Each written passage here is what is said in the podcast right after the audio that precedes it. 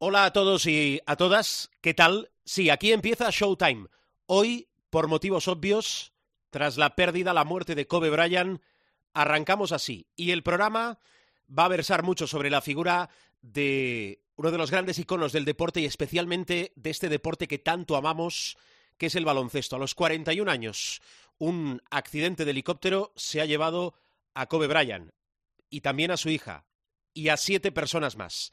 Enseguida el profesor Miguel Ángel Paniagua, uno de los especialistas en NBA de COPE, Rubén Parra y Guillermo Jiménez, la voz de la NBA en Movistar Plus. La portada para Kobe Bryant, leyenda, lo que ha sido y cómo hay que recordar, insisto, uno de los grandes del mundo del deporte. No va a faltar el repaso a la Liga Endesa con Pilar Casado. Hay cambio de técnico en el Montaquit Fuenlabrada. Y atención, tenemos entrevista interesante. Hemos quedado con Adam Hanga, lo hemos hecho en la pista del Palau Blaugrana para hablar largo y tendido de la actualidad, de la actualidad del Fútbol Club Barcelona y además repaso como es habitual de la Liga Femenina Endesa, el Supermanager y muchas más historias. Aquí arranca una edición especial de Showtime. Albert Diez. Showtime. Cope. Estar informado. Above the water, an angel reaching for the sky.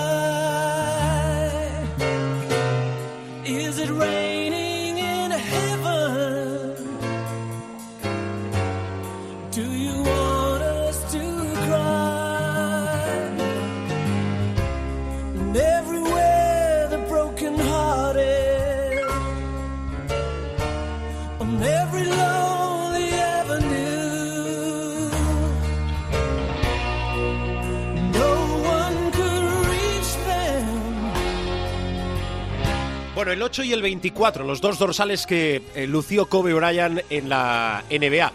Eh, 20 temporadas en la élite del baloncesto. Miguel Ángel Paniagua, profesor, ¿qué tal? Hola. Buenas. Y Rubén Parra, Parrita, ¿cómo estás? Muy buenas. Muy buenas. Bueno, lo primero, eh, tribuna abierta. Eh, os quiero escuchar eh, sobre Kobe Bryant, eh, aquello que pasaba mucho en el colegio. eh, redacción estilo libre. Profe, Kobe Bryant, lo primero que te venga a la cabeza, a la mente, a ver. Un icono deportivo que trascendió el juego del baloncesto, por supuesto, y se convirtió en un icono mundial en el mundo del deporte. Y como alguna vez ha dicho Rubén, y supongo que lo recalcará ahora, eh, un ser humano que después de reconvertirse, eh, como nos pasa a todos, ¿no? Con una juventud agitada y un poco, eh, bueno, pues afuera de los cánones, se convirtió en una inspiración también para muchos, no ya en el mundo del deporte, sino en el, en el mundo de los negocios, en el mundo del trabajo en general. Por lo tanto, una pérdida de, de, de nivel mundial que por eso ha afectado a tantas almas y tantos corazones, entre otras cosas también porque es uno de los grandes referentes deportivos, uno de los grandes iconos deportivos de los millennials, uh, aquella gente que ha nacido a finales de los 80, principios de los 90, pues ha tenido algunos ídolos deportivos y entre ellos uno de los más carismáticos, por no decirte el más carismático para esta generación de millennials es Kobe Bryant. Como esta generación además eh, ha tenido y tiene mucha exposición a, a las redes sociales, a otro tipo de, de medios de comunicación que mm. tenían generaciones anteriores, pues también es verdad que eso se ha magnificado en, virtud de las de las redes sociales. Mm. Vamos a escuchar a, Rubén. Estaba pensando, es parte implicada porque sabéis que él es seguidor de los Lakers. Al final todos somos parte implicada, porque aquí hablamos de baloncesto, y, y si Kobe era algo, era, era baloncesto en estado puro. Parra, eh, ¿cómo crees eh, o cómo le explicarías, mejor dicho, a, a las nuevas generaciones, de aquí una década, más de una década, quién fue Kobe Bryant?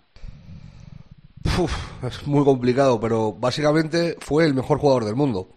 Eh, dicho así, pues a lo mejor no suena a gran cosa, pero es que si nos ponemos a pensar en el baloncesto moderno, tampoco ha habido tantos.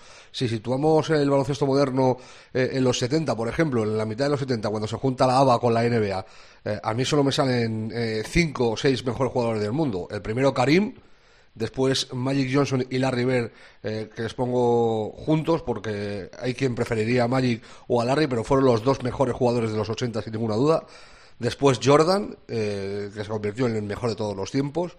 Y después de Jordan el que viene es Kobe. Eh, y después de Kobe el que viene para mí es LeBron. Es muy complicado ser el mejor jugador del mundo y serlo durante tanto tiempo como lo fue él. Eh, cu- cuando nos- nosotros nos, ponemos a analizar desde fuera actuaciones o tal, pues eh, todo es un poco subjetivo, por mucho que, eh, que vayamos, además he estado mirando y, es verdad que la estadística avanzada con Kobe no es nada justa, le deja muy mal lugar.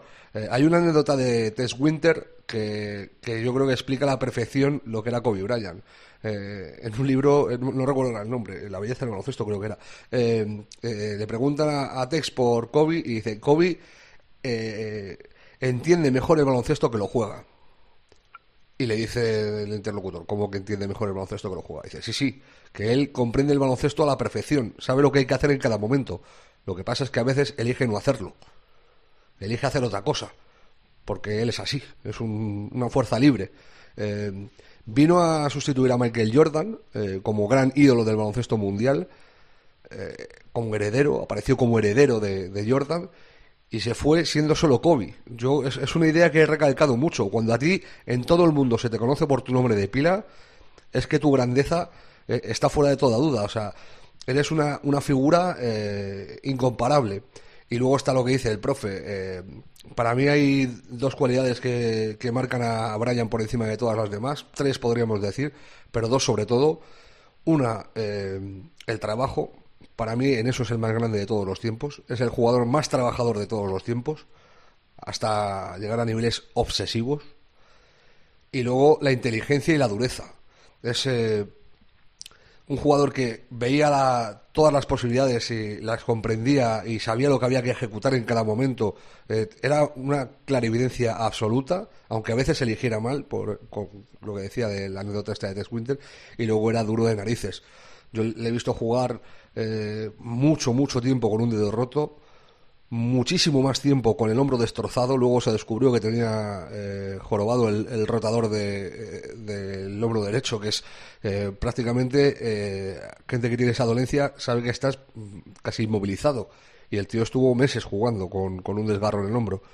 Y luego eh, está la imagen definitiva, que es con la imagen que yo me voy a quedar eh, siempre de Kobe Bryant, de lo que es el amor por el juego y por sus santas narices, que es romperte el, el talón de Aquiles y, y quedarte de pie tirando dos tiros libres y abandonar la cancha eh, por tu propio pie. Dicen las malas lenguas que eso lo hizo eh, en venganza por Paul Pierce, por lo que hizo Paul Pierce en las finales del 2008, de irse en silla de ruedas como si estuviera moribundo y volver luego y cascarse un partidazo y, ganar el partido y ganarle las finales a, lo- a los Lakers. Y él eh, quiso hacerlo en plan de, mira, yo me roto el talón de Aquiles y me voy de aquí andando por mi propio pie hasta, hasta mi vestuario. No sé, eh, a mí lo que más me joroba de todo esto es que he escuchado un mogollón de, mogollón de veces eh, la palabra leyenda y mito durante estos últimos días y es que no, no, no lo necesitaba. O sea, él no necesitaba eh, una muerte tan sumamente trágica para ser ni una leyenda ni un mito, porque ya lo era. Bueno, la gradación, eh, que esto es muy nuestro, digo muy nuestro, muy, muy periodístico, la gradación de... Al profe no le gusta y, y hay que respetarlo. Eh, el mejor, eh, ¿quién ha sido...? Al final lo que es indudable es que es uno de los eh, mejores jugadores de baloncesto de la historia y uno de los mejores deportistas eh, de la historia. Si queremos ampliar el abanico y para meter a muchos decir entre los 10 mejores, pues a lo mejor eh, encontramos un, un punto de, de coincidencia. Mirando hacia adelante, yo creo que tiene que haber un punto y aparte, no un punto y seguido, un punto y aparte en la historia de la NBA después de la muerte de Kobe. El tema es cómo, profe. Bueno, yo creo que, el cómo es muy claro, ¿no? Eh, pues hay que seguir dando pedales. Es decir, la, cultura americana es ah, muy respetuosa con sus ídolos. ah, va a haber un periodo de, de duelo. De hecho, pues anteayer me comentaban que, que los Lakers tienen ah, psicólogos, ¿no? Tratando no solamente a los jugadores y a los entrenadores, sino a todo el staff, que es, por cierto, muy amplio a la oficina para que nos entendamos. ¿no?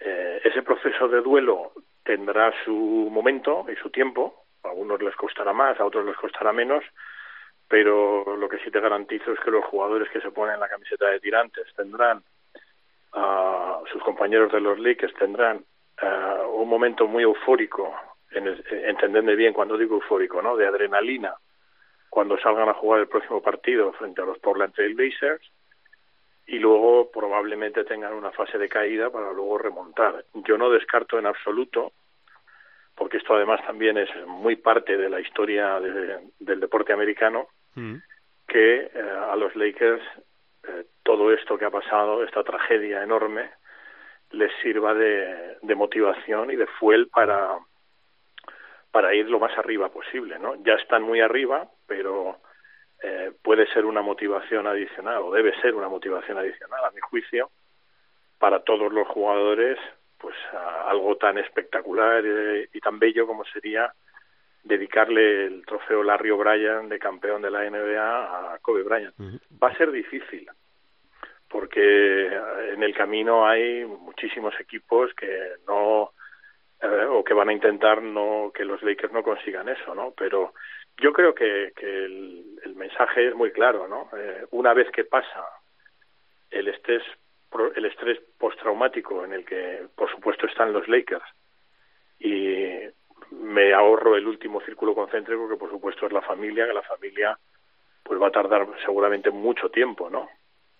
Pero a medida que vas ampliando el círculo concéntrico, pues la gente sigue con sus vidas y tal, y es muy americano también, y de hecho Queen nos lo contó en, en, en una canción maravillosa, que The Show Must Go On, ¿no? El show debe continuar, y eso quien mejor lo sabe es el deporte americano. En circunstancias gravísimas ah, no ha suspendido jornadas, solamente ha habido caso extremo como por ejemplo JFK, que ahí se suspendieron todos los partidos que había ah, ese día, trágico.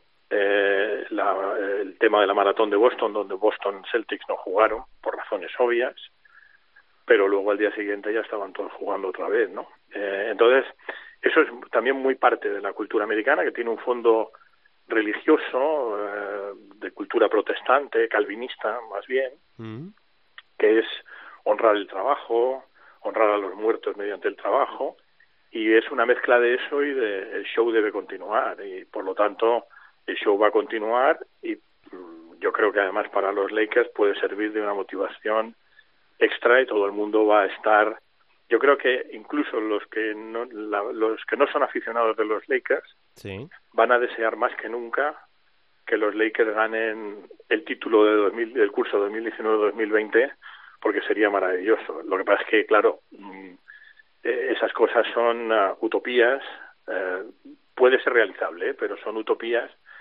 porque luego hay otros equipos que lo quieren. Milwaukee está mm, con los ojos encendidos mm, de fuego tan intenso que, bueno, Rubén estuvo allí, pero el dueño de los Milwaukee Bucks le soltó a Michael Jordan que iban a por el título y a por el récord de, de Chicago y a ser posible a por el récord de Golden State.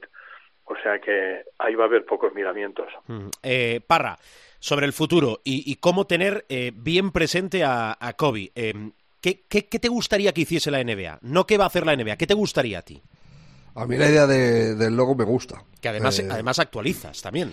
Sirve la para idea, actualizarlo. la idea del logo me gusta, básicamente también porque el logo es un hombre blanco con la raya a la, a la derecha. O sea, es, eh, que es eh, Jerry West, pero es una imagen un poco antigua. Y, y quizá eh, poner una imagen de, de Kobe Bryant actualizaría el logo y sería el mejor homenaje. Eh, Cuban ya ha dicho que los Mavericks nadie va a llevar el 24.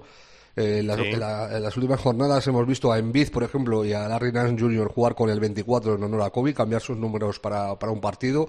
Otros como Dinwiddie eh, de los Nets o Terrell Ross de los Orlando Magic le han pedido a la liga el cambio de número. Jugaban con el 8 y quieren dejar de usarlo en honor a Kobe Bryant. Dinwiddie va a jugar con el 26 y Ross va a volver al 31 que ha llevado toda su vida. Eh, no sé, eh, no sé cuál es el homenaje eh, mejor que se le puede hacer a Kobe, pero eh, algo, algo habrá que hacer, o sea, algo que esté acorde a la grandeza de la figura a la que nos estamos refiriendo. También creo que estas cosas hay que hacerlas con, con tiempo. Estamos eh, todos golpeados por la tragedia y, creo que se necesita un tiempo de reflexión para, para ver qué, qué medidas o, o o, o qué homenajes se le pueden rendir a Kobe. Lo de el otro día eh, sal- salía la noticia de será eh, inducido en el Hall of Fame. Pff, Nos ha jorobado, pero le iba a ser igual. A ver, es lo que está diciendo yo. Si es que Kobe es una leyenda de tal magnitud que no necesitaba eh, acabar como ha acabado para, para pasar a la historia. O sea, ya había pasado a la historia. Y luego me quedo sobre todo eh, lo, de, lo de los números, lo de retirar el 24 y el 8, me parece bonito también, pero no sé, no, no termino de... O sea, yo me, me- me gusta más lo del logo porque me parece que es eh, que la imagen de la NBA sea Kobe Bryant. A mí eso, eso me parecería eh, fantástico. Eh, no, no sé no sé cómo acabará la cosa ni, ni qué decidirán. Hay que decir también que Jerry West está hasta las narices de ser el logo. O sea, lo, lleva diciendo unos cuantos años. De hecho, ha renegado. Él ha dicho que él no es el logo, pero todo el mundo sabe que el logo se hizo en una foto, sobre una foto eh, de Jerry West botando la bola. Pero él dice que no, que él no es el logo, que el logo es un dibujo, que tal y cual. Pero eh, no sé, no, no sé cuál es la eh, eh, las Sí. actuaciones a, a seguir eh, merecen un, un tiempo de, ya te digo, de reposo. Lo que sí querría dejar eh, claro, que lo he dicho antes, eh, y lo hemos visto en estos últimos días, eh, la afectación de los jugadores. Kyrie Irving no pudo jugar ni siquiera el domingo, se negó a jugar. Yo creo que se tendría que haber suspendido la, la jornada. Entiendo y comprendo lo que dice el profe, que además es verdad, es que es una verdad que es así, que la cultura americana es como es y es de seguir para adelante, pero creo que la NBA, que por lo general nos maravilla eh, con sus eh, homenajes y su forma de, eh, de abrazar y de cuidar a las eh, viejas estrellas, creo que estuvo lenta de reflejos y que tenía que haber suspendido la jornada. Pero bueno, eh, toda vez que no se hizo eso, por lo menos suspendieron el Clippers Lakers, el Lakers Clippers, que iba a ser un drama. Y, es- eh, ese- posponer ese partido me parece una, una. Y lo que quería decir, que me estoy enrollando mucho, eh, es que Kobe Bryant era el mejor role model de la actualidad en la NBA. O sea, era el jugador modelo para todos los que están jugando. Ve- veían mucho más como modelo a Kobe Bryant que a Michael Jordan, porque Michael Jordan es el mejor jugador de todos los tiempos, pero muchos le ven más ahora como dueño de los Hornets, eh, empresario. Pasa algo parecido con Magic Johnson. A Magic se le ve más como empresario que eh, me refiero a los, a los propios jugadores, ¿eh? Eh, que como un hombre hay que llamarle para pedirle consejo. A Kobe le llamaba todo el mundo. Me he cansado, eh, es que no, no- te podría citar la lista de jugadores que he visto eh, que, que llamaban a Kobe para pedir consejo. O sea, desde PJ Tucker, eh, Kyrie Irving, por supuesto. O sea, la lista es incontable. Y hay otra anécdota eh, increíble eh, que contó el otro día Doug, Doug Christie en el partido de los Kings. Eh, eh, un empleado de Sacramento sufrió una, una dolencia bastante complicada, tuvo un colapso y fue Kobe el, que, el primero que le llamó para animarle a un empleado de los Kings. No estamos hablando de un jugador ni de un entrenador, a un empleado de los Kings.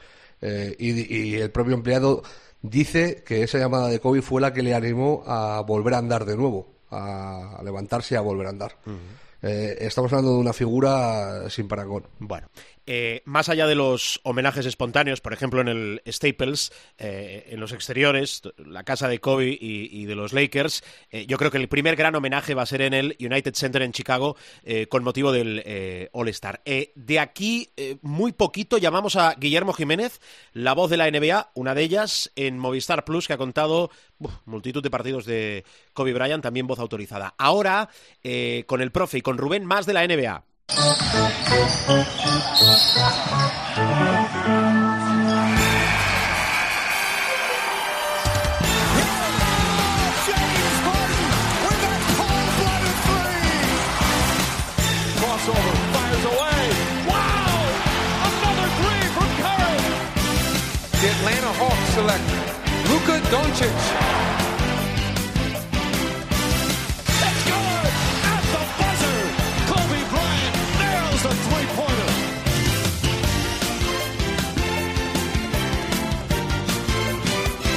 Vamos a aplicar eh, esa máxima de, de show must go on. Eh, profe, eh, Zion Williamson eh, ha entrado, toco madera, con muy buen pie en la NBA tras esos meses de parón obligados.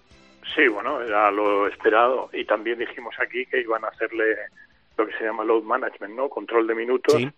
Y dentro de ese control de minutos, pues estamos viendo que los minutos que juega está apuntando a lo que siempre hemos sostenido aquí, ¿no? En este programa, que es un jugador superlativo, con una... eh, es un espécimen físico que eh, espécimen no es peyorativo ni mucho menos, se usa mucho en la terminología americana, es un espécimen físico que yo creo que no se ha visto jamás. Puede haber aproximaciones, es la gente dice, se parece bastante a Lebron, tiene un toque y tal, pero es que el espécimen físico que es Williamson no se ha visto en la NBA, es un jugador que puede tener a lo mejor algún problema de peso en relación a su altura, pero con su agilidad y su versatilidad, o sea, es un tío grande que, que mete triples como como eh, cualquier eh, lanzador profesional, ¿no? De estos de, de la NBA, como Kyle Korver, para que por, por ponerte un ejemplo. Ajá, ¿no? sí. Entonces, claro, estás ante un jugador que lleva la palabra versatilidad a un extremo tremendo. Sí, y siempre ponemos ese condicionante, pero en este caso yo lo pongo con mayúscula además, porque es uno de mis grandes temores, ¿no? Pero sí, eh, no tiene infortunios graves, infortunios va a tener, eso es inevitable, porque la relación peso-altura y el, el modo en el que juega también es verdad que van a ir a por él, infortunios va a tener, pero si no tiene infortunios graves, estamos ante un jugador uh, est estratosférico, un jugador que puede uh, cambiar uh, los biorritmos de, de la NBA, ¿no? La, dijimos hace muchos años, los Warriors van a, camba- van a cambiar el modo en que, se juega al baloncesto, ¿no? Y lo hicieron. Ah, yo creo que Sion Williamson va a cambiar el modo en que entendemos el término jugador versátil, porque, claro, su versatilidad llega a unos extremos, ya solo me falta verle jugar de base, ¿no? pero llega a unos extremos tremendos y desde luego es muy prometedor. Este año le van a cuidar mucho, va a jugar pocos minutos, eh, la posibilidad a la que apuntan los Pelicans es la posibilidad de entrar en playoffs, eh, tomarse, como dicen allí, una copita de café en los playoffs y volverse para su casa, porque tampoco están para muchos más trotes, con Sion Williamson, y prepararse para el curso 2021 y posteriores, donde aquí te digo lo mismo, es decir, si con Luka Doncic hablábamos de que va a jugar 14 o 15 All-Stars, cuando el año pasado todo el mundo, ¿te acuerdas?, me decía o nos decía, ¡oh, qué desilusión, no va a jugar el All-Star! Y yo, yo dije a esa Paciencia, frase, paciencia. No os preocupéis que es que va a jugar 14 o 15, ¿no? Pues este, es, eh, este va por la misma senda, este va a jugar 14 o 15 y, y puede ser un jugador cambiante, un jugador que cambie. Es un jugador potencialmente generacional, ¿no? Yo entiendo que, por ejemplo, Luka Doncic, que es un jugador superlativo, es una mega, va a ser una mega estrella de la NBA, pero no va a tener la no, no va a tener la trascendencia que potencialmente tiene Sion Williamson por la manera que tiene de jugar, ¿no? Por, por el tipo de jugador que es. Es decir, yo que he visto muchísimo baloncesto y que he visto muchísimos jugadores, nunca he visto un jugador de, de sus características y eso, eso es mucho. Sí, sí, son palabras mayores. Em, Parra, em, la otra cara de la moneda, Margasol, que se ha vuelto a lesionar. Y la pregunta es doble. Primero, ¿qué tiene? ¿Para cuánto tiene? Bueno, va a ser triple la pregunta. Y no sé si puede ser moneda de cambio en Toronto. Eh, se lesionó en el último partido de los Raptors contra Atlanta, eh, aguantó 16 minutos y medio en pista. La lesión es, parece la misma que le tuvo el último, a finales de año, un mes casi parado, hasta, hasta hace poco, hasta mediados de, enero. Eh, es isquios de la pierna izquierda. La baja es indefinida. O Raptors no ha dado un periodo de, baja, le tienen como baja indefinida. Y yo no creo, eh, por la ascendencia que él tiene en el equipo y, y, y- en los sistemas de Nick Nurse, eh, yo creo que es muy poco probable que, que sea traspasado. Y más allá de eso, aparte del contrato que tiene eh, y que termina contrato. O sea, es que eh, pedir o hacer algo a cambio de Margasol para que luego se te pueda ir a final de año, a mí me parece precipitado. Yo creo que los Razos no van a querer traspasarlo y que luego aparte es complicado que otro equipo se meta en esa pelea sin saber seguro si, si Mark eh, se va a quedar eh, en la próxima temporada con ellos. Mm, Vale, oye, eh, Parra, aprovechamos, ya que eh, mencionaba... Perdonad un segundo, Dime, ahí hay una variable que publicaba hoy precisamente en Toronto Sun y es que eh, se apunta que podía haber vuelto antes de antes de tiempo, ¿no? Mm, Volvió en cuatro semanas, lo cual es una maravilla porque denota que hay ahí una actitud y una y una unas ganas de volver, pero el Toronto Sun apuntaba a eso, ¿no? Que muchas veces los jugadores, algo que para mí ha sido siempre una constante, ¿no? Cuando he tratado con jugadores, es que a veces tratas de, de volver antes de tiempo, ¿no? En este caso, pues bueno, apuntaban a eso. Yo no estoy seguro porque no, no tiene que haber una relación causa-efecto, pero sí que aprovecho para recordarle a los jugadores, aprovecho esta tribuna, como dice aquel, sí. para recordarle a los jugadores en activo que no se escuchen, que cuando estén lesionados cumplan los plazos, no se hagan los valientes y, y se cuiden bien y si pueden tirarse una semanita más sin volver a jugar, mejor porque es mejor estar, si te da el médico cuatro semanas, estarte cinco semanas para estar bien curado, que no adelantarte a tres y que luego tengas que estar otras tres Claro. lesionado. Ujú. Parra, eh, los quintetos del All-Star, que ya los tenemos. Eh, sí, tampoco ha habido muchas No. so- sorpresas, o sea, es, es lo esperado. Hay gente que echa de menos a, a Jimmy Butler, pero bueno, eh, en el oeste, eh, Luka Doncic y James Harden eh, por fuera, y luego por dentro LeBron James, Kawhi Leonard y Anthony Davis, eh, sin sorpresas bajo el sol. Yo creo además que son los cinco mejores, o sea que no hay, no hay mucha historia.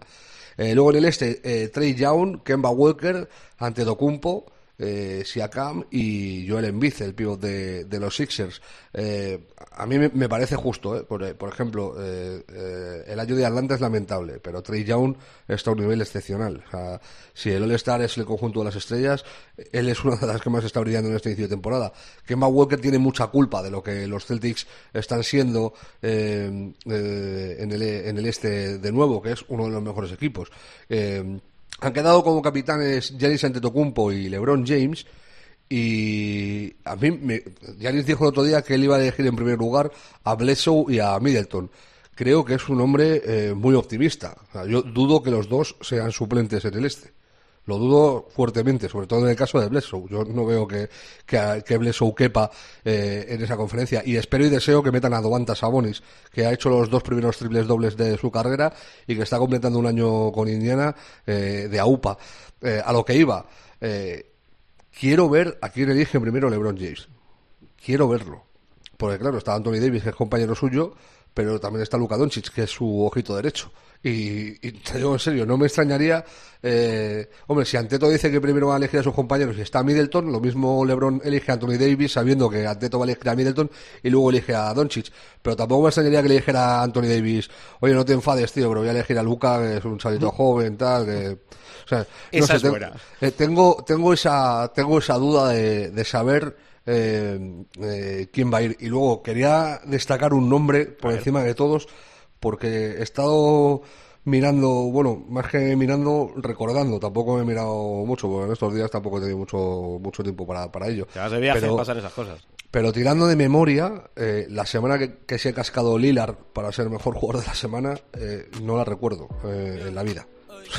Ha promediado más de 50 puntos por partido, 52 creo que son exactamente, 9 asistencias y 7 rebotes. Es, eh, es una actuación Will Chamberlesca. O sea, brutal. Bien acuñado, bien acuñado. Bueno, teníamos deberes de la semana pasada, pero los vamos a aplazar por motivos obvios, ¿verdad? Para la semana que viene, que es hablar, entre otras cosas, de Domantas Sabonis. Profesor, gracias, como siempre, especialmente esta semana, las gracias en mayúscula. Gracias, profe. No hay problema. Pues muchas gracias a vosotros. Adiós, Miguel Ángel. Parrita, un abrazo muy, muy fuerte. Adiós, ¿eh? Un abrazo, gracias. Seguimos.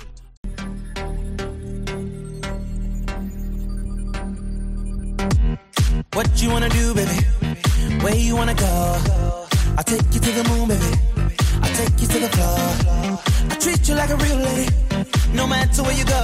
Saludo ahora a la voz de la NBA en España, como mínimo una de ellas. Yo creo que es la más reconocible, que nos hace disfrutar eh, madrugada tras madrugada de los partidos de la mejor liga del mundo. Guillermo Jiménez, periodista de Movistar Plus. Hola y gracias por acompañarnos. ¿Qué tal? ¿Cómo estás? Un placer, un placer. Gracias, Guillermo. Eh, bienvenido a Showtime.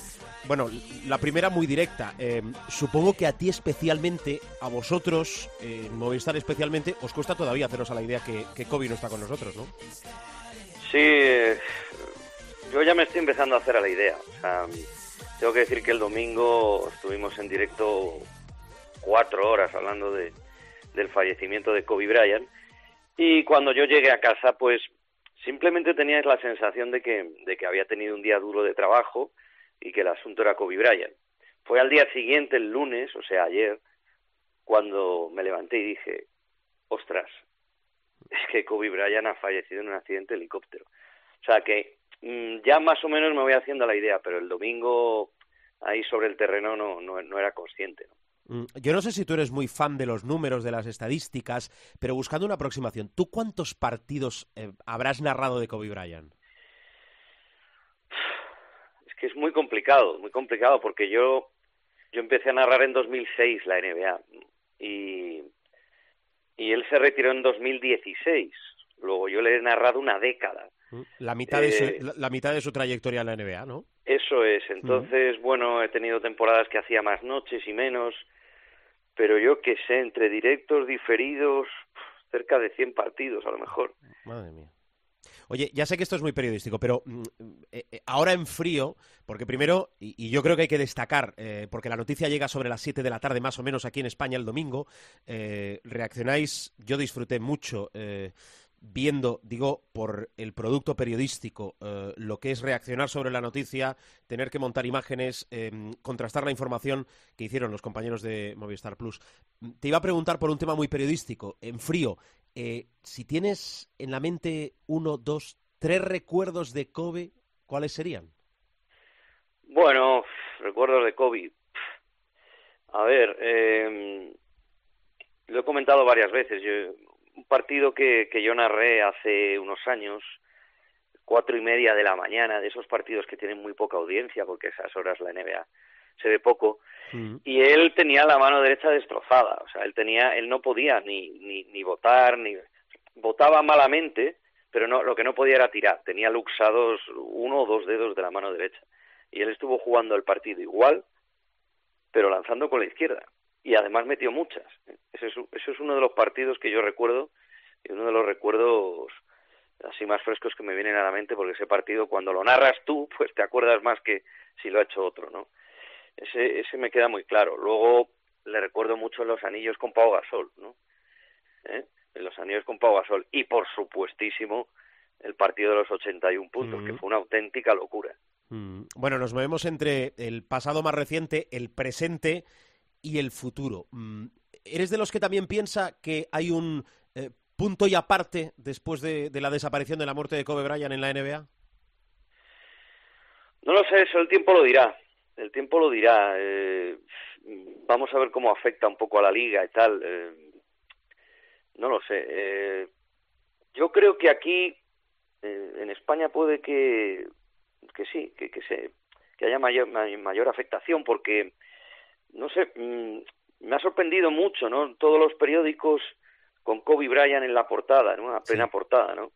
Eh, un jugador de baloncesto. O sea, es posible que mucha gente se esté de eh, dando cuenta por el fallecimiento de Kobe que mm, los héroes del deporte no solo están en el fútbol, no son solo Cristiano o Messi, eh, son también jugadores de baloncesto de la NBA, ¿no? Incluso retirados. ¿no? Entonces, bueno, puede haber un cambio de mentalidad o, o al menos eh, un pequeño viraje, pero eh, cómo va a afectar a la NBA es ahora mismo impredecible. Oye, em, no puedo ser original porque hab- habrás hablado, eh, y más en tu medio, tantas veces que no voy a poder ser original en las preguntas, no lo estoy siendo, pero yo creo que, que tu testimonio es muy importante. ¿Por qué crees que nos pilla tan de cerca? Porque con lo de las redes sociales, con la tecnología, ya desde hace muchos años nos llegaba cualquier detalle y Kobe protagonizaba muchos, por el tema del idioma, por los anillos con Pau, em, porque él además em, la cámara le quería, se gustaba, se le escuchaba, eh, eh, ha ido evolucionando a mejor incluso con su carácter. ¿Qué me dejo? Por, por todo esto y más, ¿era, era tan cercano Kobe que, que entendemos que se nos ha ido algo nuestro? ¿Es por todo eso que estás diciendo? Por todo eso que estás diciendo, pero este eh, la muerte de Kobe es la, la primera muerte de los de, de, un ídolo de los millennials, por decirlo así. Es, decir, eh, nosotros los cuarentones y tal tenemos nuestros muertos, por decirlo de alguna manera, sí, sí. héroes del deporte que hemos visto fallecer eh, de manera, pues así, eh, absolutamente abrupta y, y descomunal, ¿no? Como pues Fernando Martín, Drasen Petrovic, pero los, los chavalines jóvenes, los de, los, de 18, 17 años, no tenían todavía un, un, ídolo del deporte fallecido de manera catastrófica, ¿no?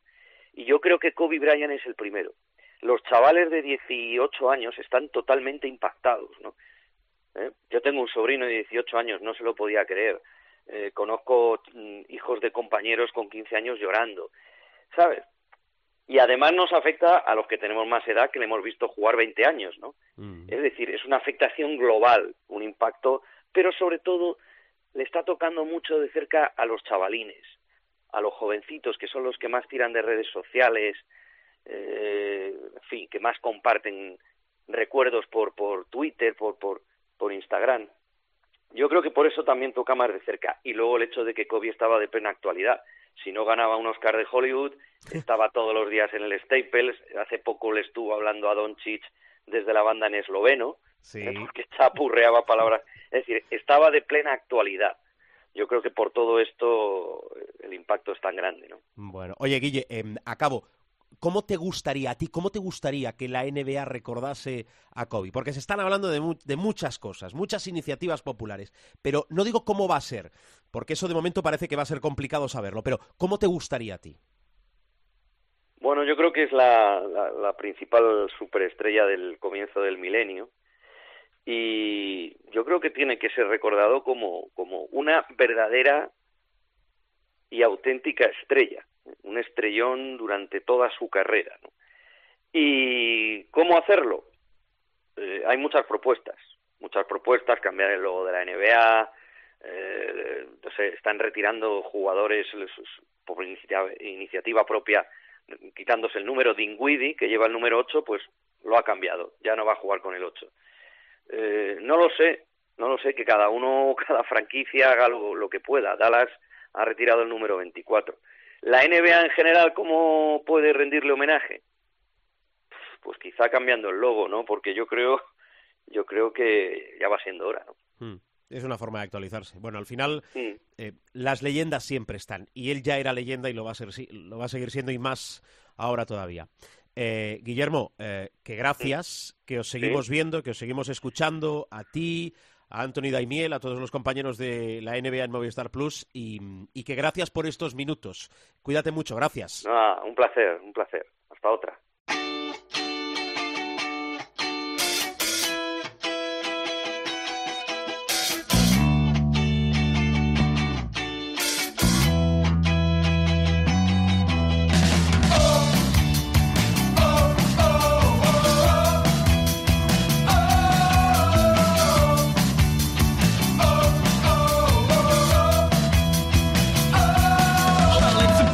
Empezamos a caminar en el capítulo de esta semana y hay que preguntarnos, seguro que vosotros lo hacéis, nosotros también, ¿cómo está la Liga Endesa? Pilar Casado, ¿cómo estás? ¿Qué tal? Muy buenas. Pues muy buenas a todos, chavales. Bueno, vamos a actualizar el campeonato, la Liga Endesa. Atención que miramos hacia la Copa por aquello de si van dosificando, si pueden, no, los equipos todavía falta, ¿eh? Que la Copa del Rey arranca el 13 de febrero. A ver, muchas cosas. Por ejemplo, el Real Madrid, el Real Madrid que vuelve a saborear la victoria y importante, tenemos un nuevo cambio de técnico en la Liga Endesa, en el Montaquit fue en Labrada, Pilar. Sí, será el tercer entrenador, pero bueno, vamos por partes, eh, porque en lo que están algunos equipos es en plena cuesta de enero, y eso se está notando, y la Copa todavía les queda lejos, y se vio, por ejemplo, en dos partidos, en los dos equipos que lideran la tabla, tanto al Real Madrid como al Barça le costó y bastante deshacerse de sus rivales en esta pasada jornada de Liga Endesa. Hablo del Baxi Manresa, pero es que el Barça tampoco lo tuvo fácil en el Palau, pero como digo, sacó adelante el partido, así que se mantiene una semana más el pulso entre ambos por el liderato. El Real Madrid dejó atrás una racha de eh, cuatro derrotas consecutivas entre Euroliga y Liga Endesa. Los que están de Happy Happy Flower en un sensacional momento son Casa de Monzaragoza, Iberostar Tenerife y Moraván Candorra. Suman y siguen. Ganaron a Juventud, Burgos y Basconia respectivamente. Y donde sí que hay bastante movimiento es por abajo. Ganó Obradoiro, tumbó al Valencia Basket. Ganó el UCAM Murcia en un duelo directo por evitar el descenso al Montaquit Fuenlabrada y también ganó Movistar Estudiantes. Hay que decir que a unos, a los de Serrano 127, el cambio de entrenador, Javi Zamora se hace cargo del equipo, le salió bien y ganaron a Unicaja. Al Montaquit Fuenlabrada, esta derrota en Murcia le ha supuesto el cese a J. Cuspinera, cierra la segunda etapa en el eh, club que preside José Quintana y ya tiene repuesto. Y es un viejo conocido como es Paco García, que firma por el Montaquit Fuenlabrada hasta final de temporada. Paco García ha estado fuera del ACB eh, muchísimos años. Recordemos, su última aventura era Valladolid, el Camimbre Valladolid, un equipo de final de Copa Princesa y que apunta maneras también, por cierto, a que pueda ser equipo de ACB la próxima temporada. Lo veremos con el paso de los meses. Pero eh, Paco García, hoy es martes, ya ha dirigido el primer entrenamiento del Montaquit Fuenlabrada y se estrenará el próximo sábado frente al Gran Canaria. Hablemos de nombres propios en esta jornada. Uno de ellos, evidentemente, es Nemanja Radovic. Es el mejor partido el que hizo de su carrera en la Liga Endesa y, de hecho, es eh, jugador de la semana. Es la segunda designación que consigue la Pívot del Casa de Monzaragoza, que lideró a los suyos en la cancha del Juventud con 29 puntos, 8 rebotes, una asistencia y un tapón. Acabó el partido con 32 de valoración. Es, eh, esta cifra es su nuevo tope en la competición, después de batir también su mejor marca anotadora. Una de las claves en esta gran actuación de Mania Radovic fue la efectividad. Hay que decir que eh, anotó 29, supera los 22 que había hecho en varias ocasiones a lo largo de su carrera en la Liga Endesa. Eh, hablamos de porcentajes de tiro, 10 de 13 en canastas de 2, un perfecto 3 de 3 desde más allá de la línea de 6,75. Capítulo rebotes.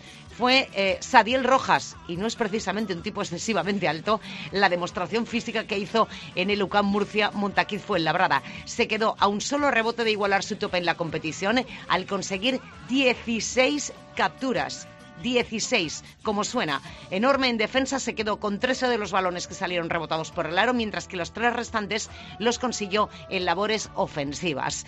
Y si hay un duelo espectacular en el apartado estadístico este año, probablemente en la Liga Andesa, es el de las asistencias. Un mano a mano Marceliño Huertas o Mark Cook, que se ha vuelto a vivir en esta jornada. Ambos consiguieron 8 asistencias. Hay que decir que, sin embargo, en esta ocasión, la mejor valoración del base del Herbalife Gran Canaria le hace ganarse el privilegio de aparecerse entre los destacados. El director de juego isleño de esta manera acabó generando 19 puntos más para su equipo. Si hablamos de tapones, se asoma Flinason, que se hizo grande bajo el aro para impedir que sus rivales anotaran. Se acabó, acabó colocando cuatro gorros, entre otras cosas, a Zagars y Alenomic, ambos en dos oportunidades. Y ya te digo que, por ejemplo, Alenomic pequeño tampoco es. Y uno que vuelve por sus fueros después de la lesión es Gabriel Deck. El jugador argentino del Real Madrid firmó 28 de valoración. Firmó doble-doble, 17 puntos, 11 rebotes en los 27 minutos que estuvo en la pista y además aportó una asistencia y dos recuperaciones. Y bueno, si hay que hablar de números express, apúntense a lo que hizo de Monty Harper el otro día en el Gran Canaria Retabet Bilbao. Exhibición anotadora, 21 puntos con 5 triples, pero esto tiene truco. Lo hizo todo antes del descanso. Así está la Liga Endesa. Bueno, lo que tenemos por delante, eh, vamos a ver cómo se estrena Paco García en el banquillo del Montaquit Fuenlabrada. Formato habitual. Jornada 20, cuatro partidos el sábado, cinco el domingo. Hay un Obradoiro eh, Baxi Manresa, eh, todo esto para además arrancar el mes de febrero. Y atención al domingo, porque tenemos un Valencia Retabet Bilbao Basket. O lo que es lo mismo, el regreso de Rafa Martínez a la Fonteta que va a tener miga el partido y sobre todo va a tener un componente emotivo eh, 100%.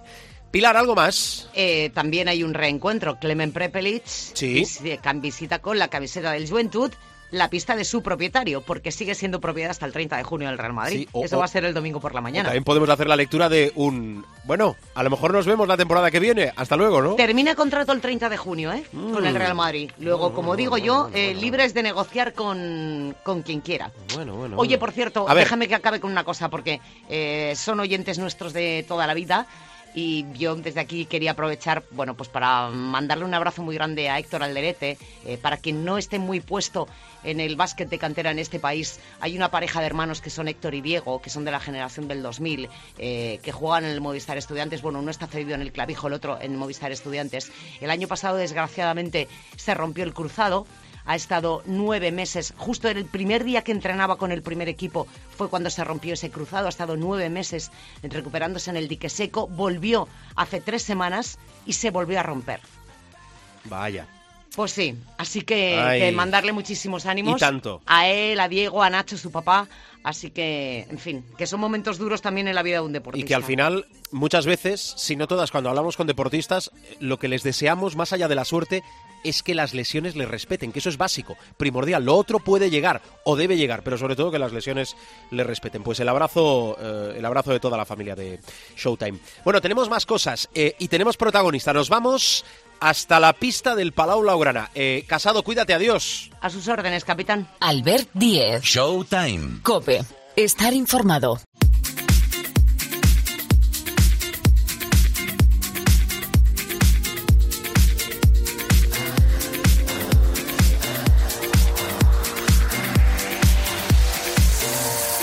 Estamos en la casa del Fútbol Club Barcelona, en el Palau Blaugrana. Eh, Adam Hanga, ¿qué tal? ¿Cómo estás? Hola, ¿qué tal? ¿Qué tal?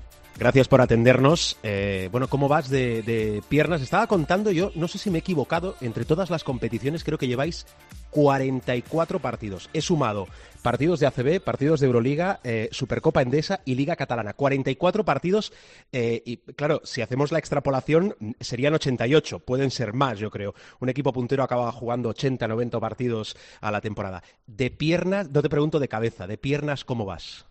Bueno, bien, obviamente hay días cuando está un poquito mejor, hay días cuando está un poquito peor, pero, pero bueno, sobre todo yo creo que como tenemos una plantilla que vamos, bueno, con muchos jugadores y ahora mismo ya vamos incorporando, ¿no? El, el Thomas también y, y ya tenemos, bueno, bastantes jugadoras para que, para que podamos rotar y, y bueno, como he dicho, hay días cuando está un poquito mejor, pero, pero bueno, generalmente eh, me siento bien y bueno, como he dicho también, que, que ha sido muchos partidos, ¿no? Y, y hay bajones también cuando hay partido un poquito mejor, hay partido un poquito peor, pero, pero bueno, sobre todo yo creo que, que es más importante que el equipo está en buen camino y, y bueno, vamos poco a poco mejorando individualmente y, y como equipo también. Has hablado de Tomás. Tomás es Tomás Hertel, que se lesionó creo el 12 de agosto. Ha vuelto a jugar ahora. eh, una recuperación pensando en esta segunda parte de la temporada, pensando en el primer filtro importante que es el de la Copa del Rey. Obviamente le falta ritmo de competición. Eh, después de asumir un rol que no es el habitual para ti, ¿te sientes más aliviado? ¿Tú y el equipo sentís más aliviados con la llegada de Tomás? Porque sí que era muy raro, ¿no? Que primero que hubiese tantas lesiones y que hubiese tantas lesiones en la posición de base de director de juego. Sí, sí, no sé, no sé por qué pasó esto, pero bueno, eh, sí, bueno, en el pasado también yo he jugado bastantes veces, ¿no? De, de base, obviamente no como un equipo de Barça, ¿no? Que con tanta responsabilidad y, y con tantos jugadores buenos, ¿no? Pero, pero no era una posición que no he jugado nunca, ¿no? Y, y bueno, yo creo que mm, ha sido un buen rol, sobre todo mm, de- desde parte de defensa, ¿no? Que intentaba hacer buen, buen trabajo en defensa y bueno, en ataque tenemos tanto talento, tenemos tantos jugadores este año que, que puedo aprovechar eh, también, bueno, en ataque algunas veces, pero, pero sobre todo yo creo que el defensa que, que ha aportado bien. Y bueno, ahora vamos a ver, ¿no? Qué posición voy a, seguir jugando, ¿no? Yo creo que soy un jugador que, que como he dicho también, que, que puedo jugar con distintas posiciones, ¿no? De uno, de dos, de tres, a veces de cuatro también durante mi carrera he jugado. Pero bueno, el más importante yo creo que cualquier jugador puede acordar conmigo que, que el más importante es jugar. Entonces, cualquier posición es esto, si es uno de dos, pero el más importante es jugando y obviamente eh, ser contento cuando el equipo está ganando. A lo mejor aquí encontramos, digo, en esta respuesta tuya, el por qué recibes los elogios casi de forma constante del coach de Pesic en, en muchas de las ruedas de prensa. ¿Eres el que mejor entiende a Pesic en el vestuario? No sé, mm, yo de verdad que yo he crecido con entrenadores como él. Eh, en Hungría he tenido entrenadores serbios con el mismo estilo, eh, con el mismo filosofía de baloncesto, ¿no? de defensa, eh, de manera de entrenar, de manera de, pensar en baloncesto. Entonces, como ha crecido así, para mí es, es una cosa habitual, ¿no? Entrenar como él le gusta y, y bueno, jugar como él le gusta, ¿no? Entonces, puede ser, pero, pero yo creo que como tenemos jugadores con, con bastante edad, ¿no? que casi ya todo el mundo tiene 30, 31 años, eh, todo el mundo sabe qué tiene que hacer y, y, bueno, yo creo que también que es importante que todos los jugadores estamos bueno, siguiendo el, coach. eh, ¿Por qué los altibajos del equipo a lo largo de, de, la temporada? No por comparar, pero sí por ser un equipo puntero, creo que el Madrid encadenaba entre todas las competiciones hasta justo el fin de semana semana pasado cuatro derrotas seguidas, pero por lo que respecta al Barcelona, ¿por qué esos altibajos eh, a lo largo de esta primera parte de la temporada?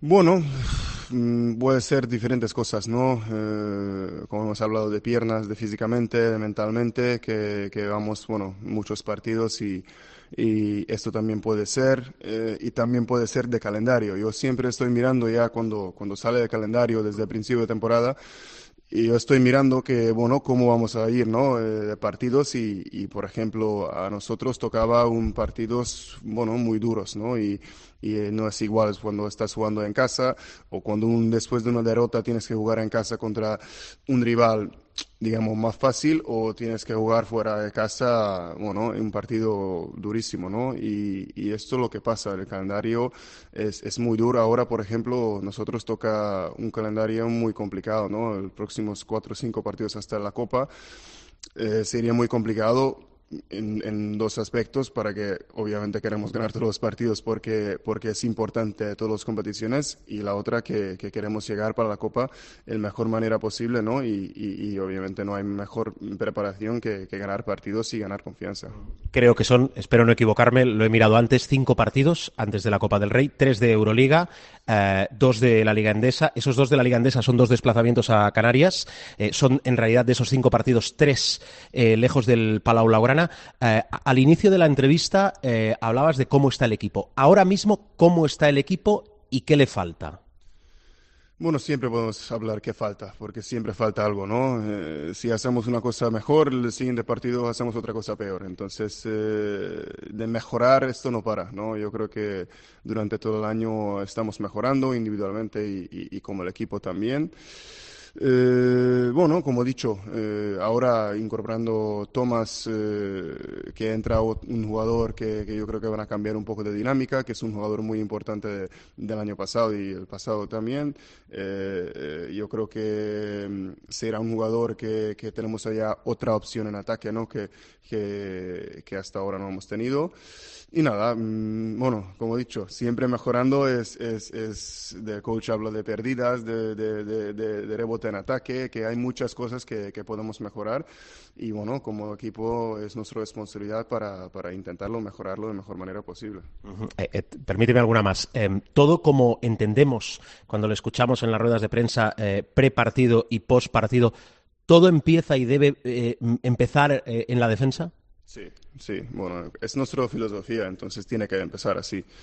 Sí, tenemos, tenemos que pensar así, tenemos que pensar que todo empieza desde la defensa y luego, bueno, eh, vamos construyendo, ¿no? Para, para esto. Obviamente, parte de baloncesto es, es importante meter, porque si defiendes, eh, pero no metes, es, es, eso va a ser complicado, pero, pero yo creo que eh, tenemos que, que ganar nuestro confianza y, nuestro juego tiene que venir desde defensa y luego yo creo que porque hacer mucho más fluidez ¿no? en ataque y mucho más fácil no si, si, defendemos bien eh, también necesitamos esta confianza de, de, defensa no no podemos por ejemplo hemos tenido algunos partidos cuando recibimos 100 puntos. Esto es no está bien para el equipo mentalmente y, también no es, es, es nuestra manera de jugar no obviamente un partido hemos ganado también así porque porque tenemos muchísimo talento pero, por ejemplo, si hablamos de ganar títulos, eh, la defensa es muy importante.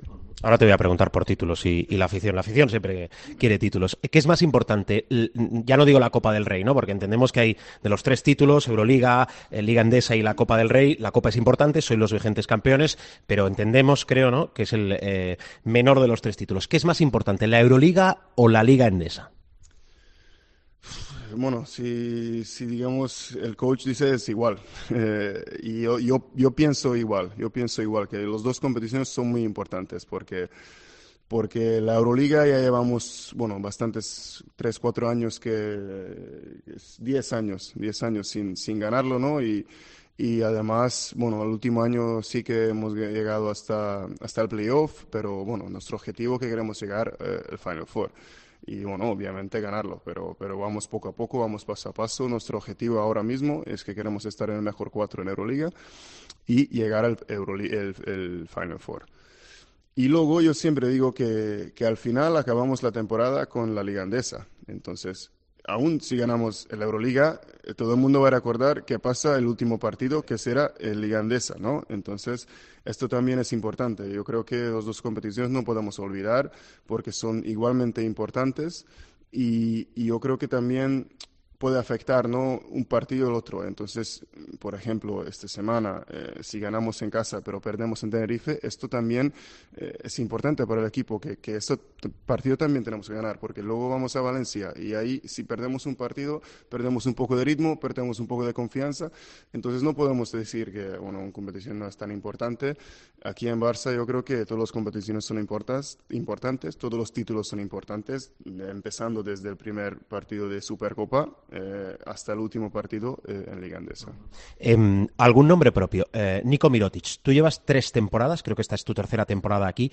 ¿Qué ha aportado Mirotic, ya no al equipo, que yo creo que lo vemos, como jugador no lo vamos a descubrir, pero al vestuario, ¿qué ha aportado?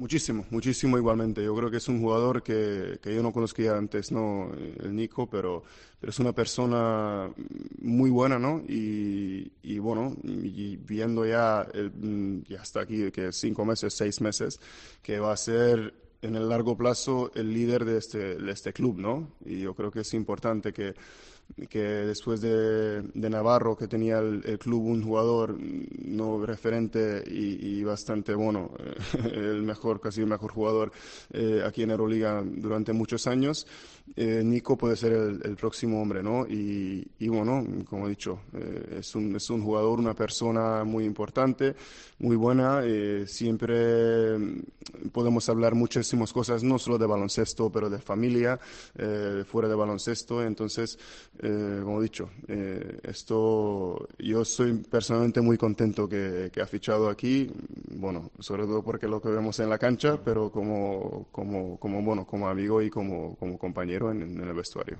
Si dices que va a ser o puede ser el, el líder a largo plazo, ahora quién es Pesic, el líder del equipo, le pasamos la presión, ¿quién es? ¿Quién es el líder ahora? Bueno, siempre el entrenador. El entrenador tiene que ser el primer líder, ¿no? Eh, él tiene más responsabilidad, ¿no? De que digamos, eh, yo creo que en un en un equipo de baloncesto el entrenador que, que tiene más responsabilidad, ¿no? Porque si pierde, pierde el equipo, el primer pregunta sería para él, ¿no? Entonces, eh, obviamente es, es, es, él, pero, pero bueno, en el equipo tenemos que ser líderes también porque hay cosas que, que en la cancha, por ejemplo, el entrenador no puede ayudar, ¿no? Y, y hay cosas que que entre el equipo tenemos que, que buscar soluciones o, o, o bueno, mejorar o, o, hay veces, por ejemplo, cuando tenemos una cena, hablamos entre el equipo y ahí no siempre está en el entrenador, ¿no? Hay cosas que el entrenador no puede ayudar y ahí yo creo que son líderes que tenemos este año y yo creo que como tenemos un equipo que ya llevamos tres, cuatro años juntos, es importante porque ya podemos hablar entre nosotros eh, una manera diferente, no que, bueno, eh, ha venido esto un este año, otro hace dos años, entonces eh, yo creo que es, es importante. Eh, voy acabando. Ah, ¿En Europa ves algún equipo, falta mucho, ¿eh? pero ahora mismo muy por encima del resto? Bueno, ahora mismo podemos decir que el EFES, ¿no? Que está, está jugando un nivel muy alto, ¿no? Eh, empezando hace poco, ¿no? Que, que, que, hemos jugado contra ellos y, y digamos que, que ellos están en una forma increíble. Eh, desde el año pasado ya, que a mí, por ejemplo, personalmente me lo he sorprendido porque yo pensaba que no pueden mantener este nivel, pero, pero parece que sí. Eh, entonces, yo creo que el resto de equipos, empezando con nosotros, ¿no? que, que nuestro objetivo, que, que queremos, bueno, ganar contra ellos. Obviamente el año pasado hemos jugado el playoff contra ellos.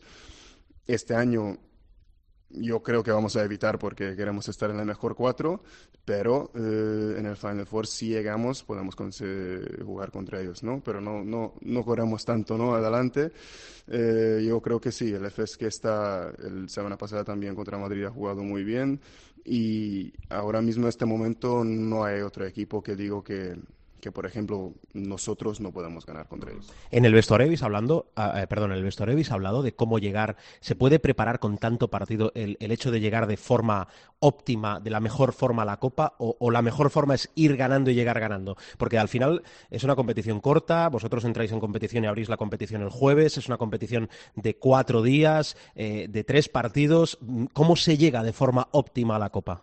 Bueno, yo como he dicho antes, yo creo que es más importante ir partido a partido, que estos cinco partidos, ahora nuestro trabajo y nuestro objetivo, que hay que ganar estos cinco partidos que queda hasta la Copa. Y, bueno, no pensar mucho qué, va a pasar, porque jugamos antes también eh, contra Valencia, que vamos a empezar contra Valencia eh, la Copa. Entonces, nuestro objetivo sería que vamos partido a partido. Eh, todos los partidos hasta la Copa son muy importantes. Como hemos hablado, eh, es un calendario y un, unas semanas va a ser muy dura.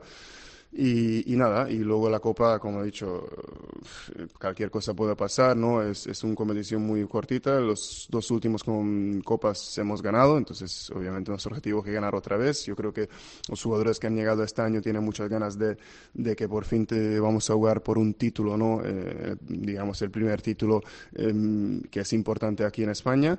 Y yo personalmente me gusta mucho el, la Copa, ¿no? Es, es, yo creo que es una competición muy chulo, ¿no? Eh, que siempre yo he disfrutado mucho y he jugado ya cinco o seis copas y, y, siempre de verdad que he disfrutado mucho y bueno, como tenía la suerte que ganar dos veces. Creo que me quedan dos. Eh, un hecho importante, ver al Palau eh, lleno esta temporada. Eso ya dice mucho, ¿no? De, de, cómo contagia al equipo, a la afición, que al final también la afición, el equipo necesita que la afición esté, ¿no? Porque es ese, esa mezcla, ese binomio eh, importante. ¿Qué se le puede prometer, si es que se le puede prometer algo a la afición? Porque yo te decía al inicio que al final los aficionados quieren títulos. Sois campeones de Copa, eh, peleasteis en la final de la Liga Endesa y os quedasteis a un partido de la final a cuatro la temporada pasada.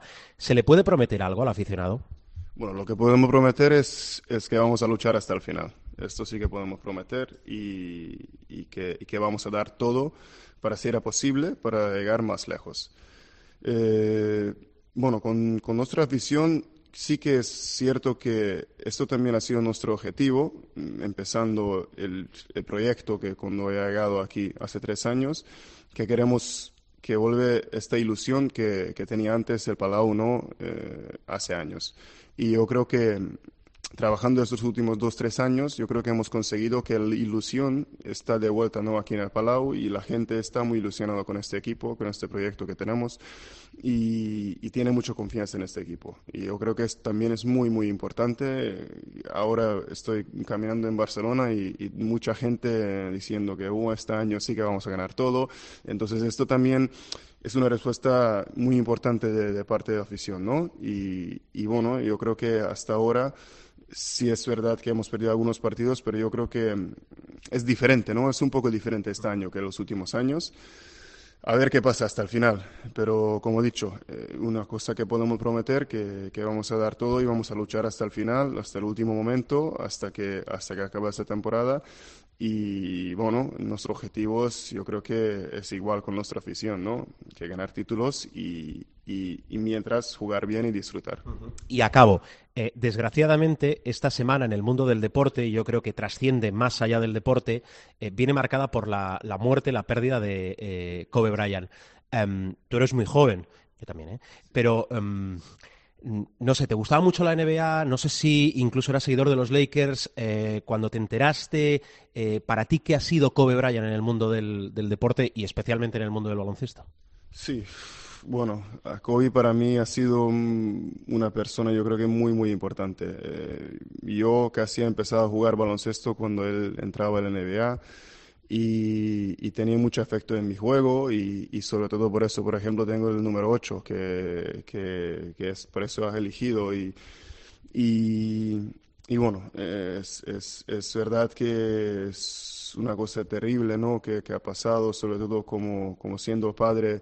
Eh, y que también su hija que, que muerte y, y, yo también ser padre eh, no puedo ni imaginar. El, para qué su familia tiene esta sensación ¿no? ahora y, y es muy duro, ¿no? Yo creo que estaba mirando, ya llego dos días eh, mirando vídeos, eh, leyendo todo, ¿no? Y, y, como he dicho, ha sido una persona, yo, yo creo que no solo para mí, pero para, para mi generación ha sido un jugador muy, muy importante.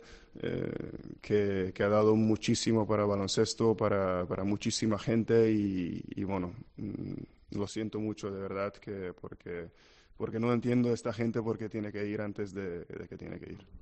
Muy bien, eh, Adam, eh, gracias por estos minutos, eh, gracias por compartir las sensaciones del vestuario eh, con nosotros, que te respeten las lesiones y mucha suerte en esta segunda parte de la temporada. Gracias. Muchas gracias.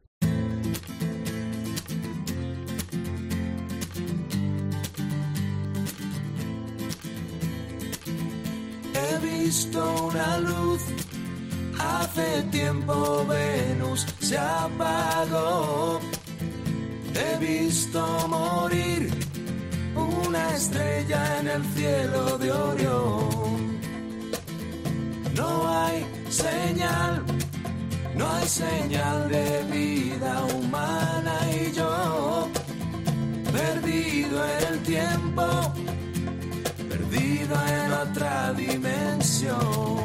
Abrimos territorio de Liga Femenina Endesa al ritmo de los murcianos M-Clan y ya en este estudio con José Luis Gil. Hola, Gil, ¿cómo estás? ¿Qué tal? Muy buenas. A ver, nos tienes que explicar qué le pasa no, eh, me gustaría explicarte al pero Spar no lo sé. City Leaf No lo- Girona no que, lo sé.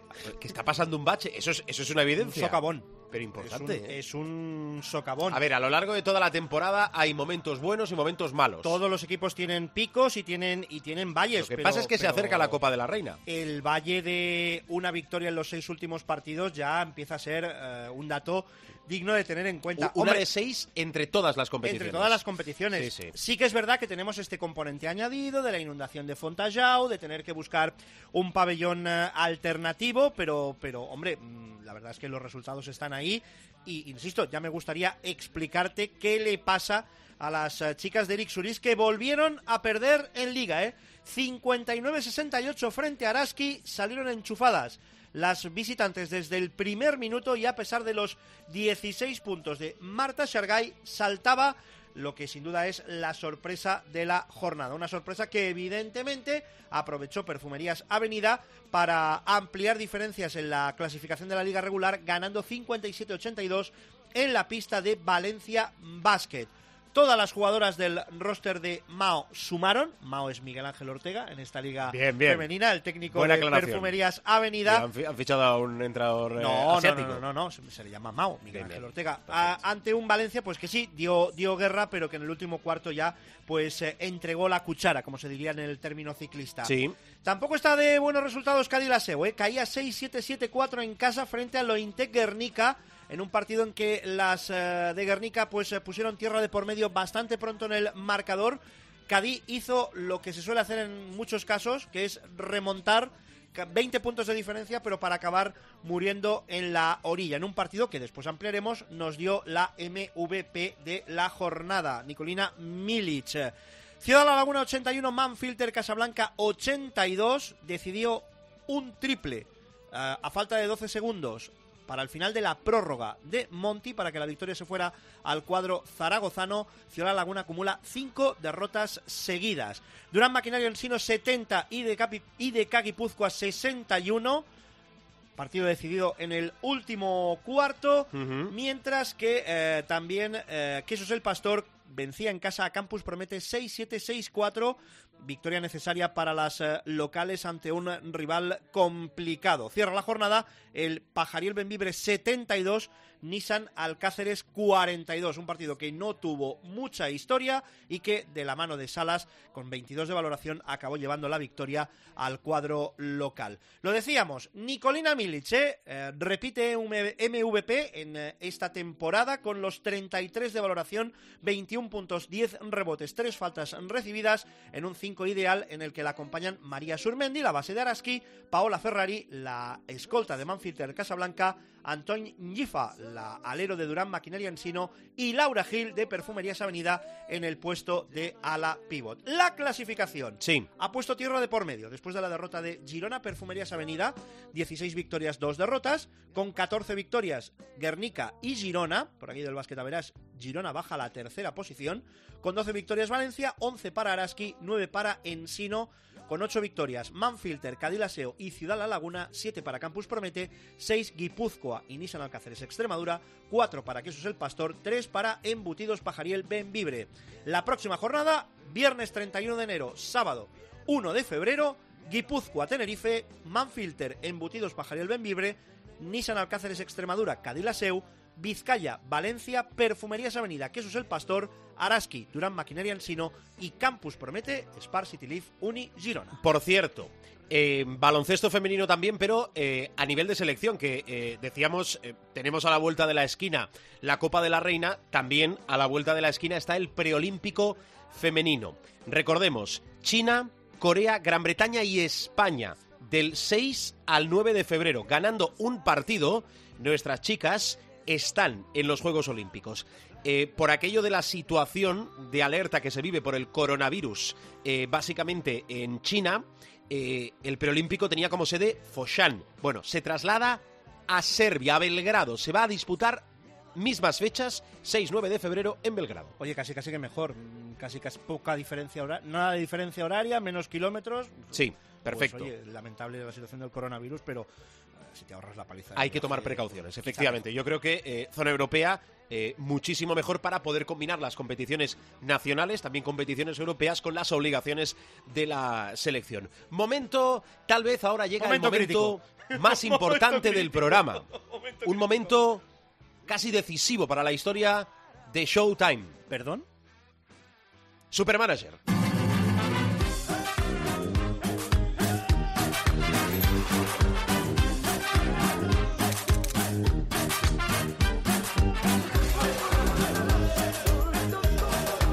Ver cómo nos ha ido la jornada. Eh, Gil, puntuación, lo primero que hay que pedirte.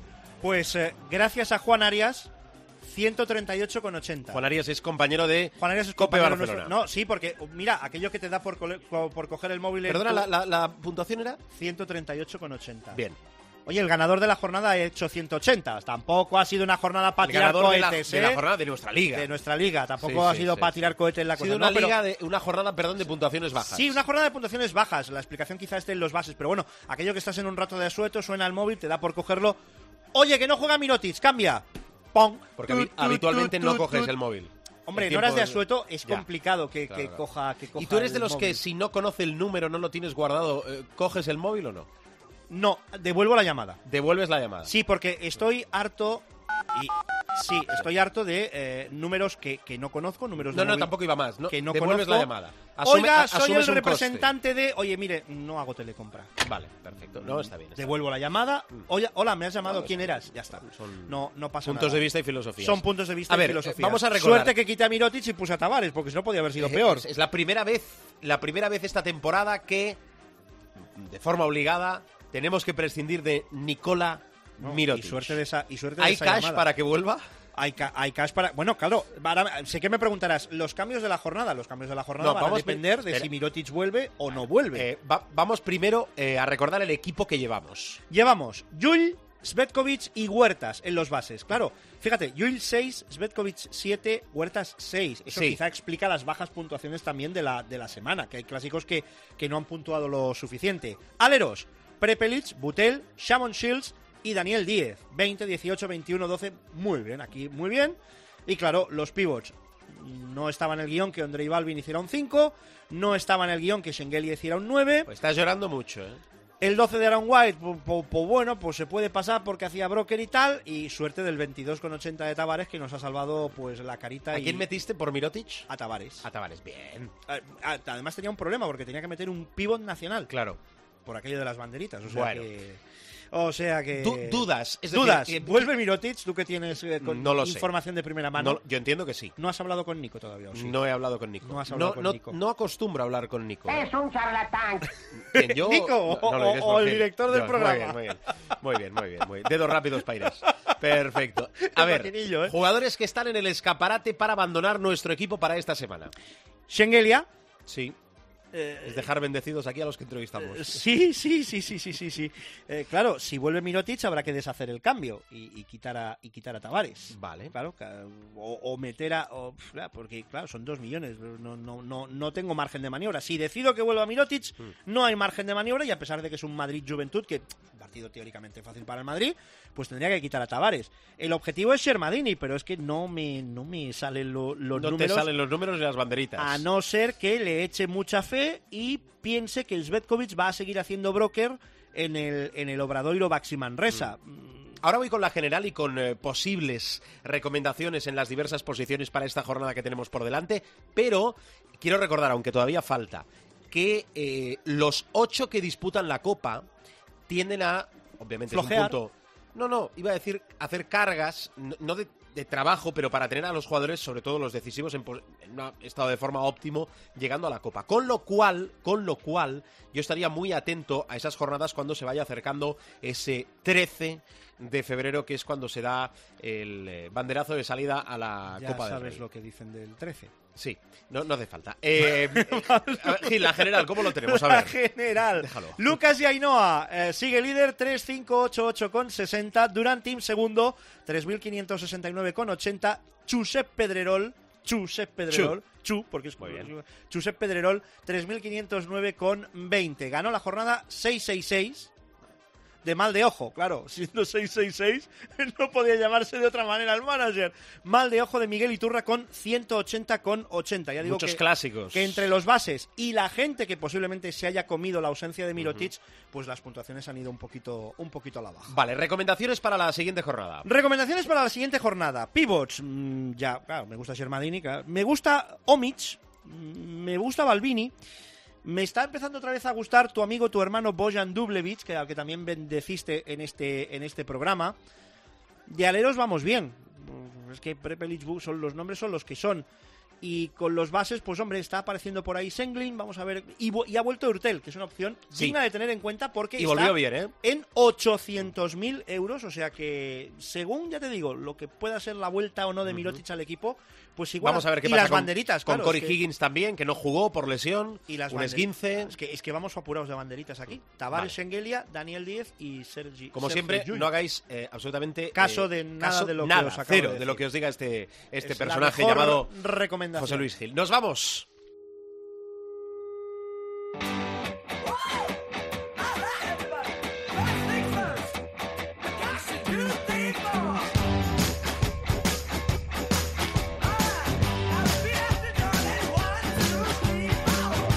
O lo que es lo mismo, bajamos la persiana del capítulo de esta semana. Recordad, estamos siempre, es decir, habitamos en nuestra web, que es chula, chula, chula, www.cope.es, el rinconcito del baloncesto, el rinconcito de Cope Showtime, con todos los audios, todos los programas para que los podáis repasar cuando y donde queráis, porque una de las virtudes de este programa es que se escucha cuando y donde quieras. Estamos interconectados a través de las redes sociales, arroba Cope Showtime, nuestro nombre de usuario en Twitter. Y recordad nuestro muro en Facebook, consultas, críticas, preguntas, recomendaciones, lo que queráis, facebook.com barra Showtime Cope.